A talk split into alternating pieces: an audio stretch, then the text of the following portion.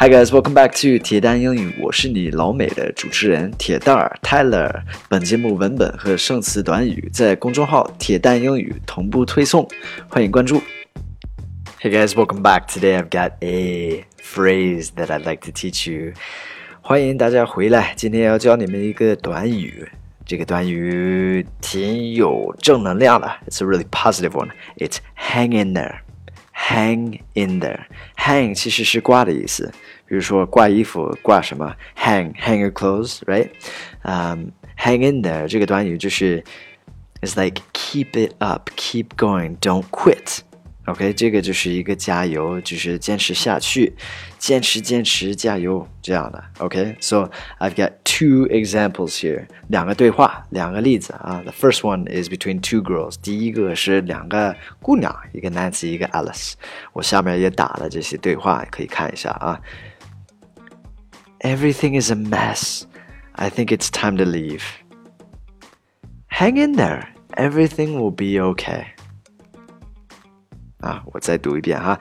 Everything is a mess. I think it's time to leave. Hang in there. Everything will be okay. Okay, so it's like everything is a mess. It's time to leave. 什么都乱糟糟了哈，乱七八糟的。到点儿了，应该走了。到时间了，应该走了。Hang in there. Everything will be okay.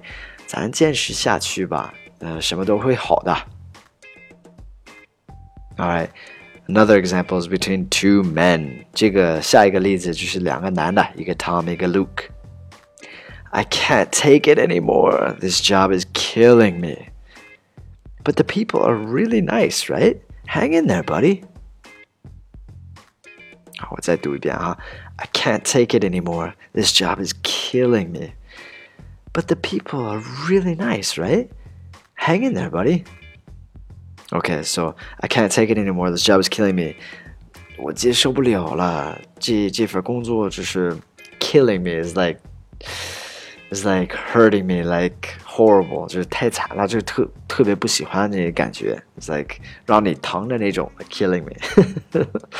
um, but the people are really nice, right? Hang in there, buddy. 但是这些人都挺善良的，对吗？坚持下去哈，哥们儿。Alright, so there it is. Hang in there. If you guys are having a bad day, like today is thir Thursday，今天就是周四，对吗？嗯，坚持下去吧，明天就是周五了。Hang in there, hang in there. Tomorrow's Friday. The weekend's almost here. 周末快到周末了啊！ 呃，欢迎大家关注一下我的公众号“铁蛋英语”，还有我的微博“铁蛋 Tyler”。Have an amazing day. Thank you guys for all your support. And uh, oh, yesterday I sent the uh, 直播 on 喜马拉雅，so 呃，欢迎大家去有有回放，有回放，呃，欢迎关注一下。Have a great day, guys. I'll speak to you soon. Bye bye.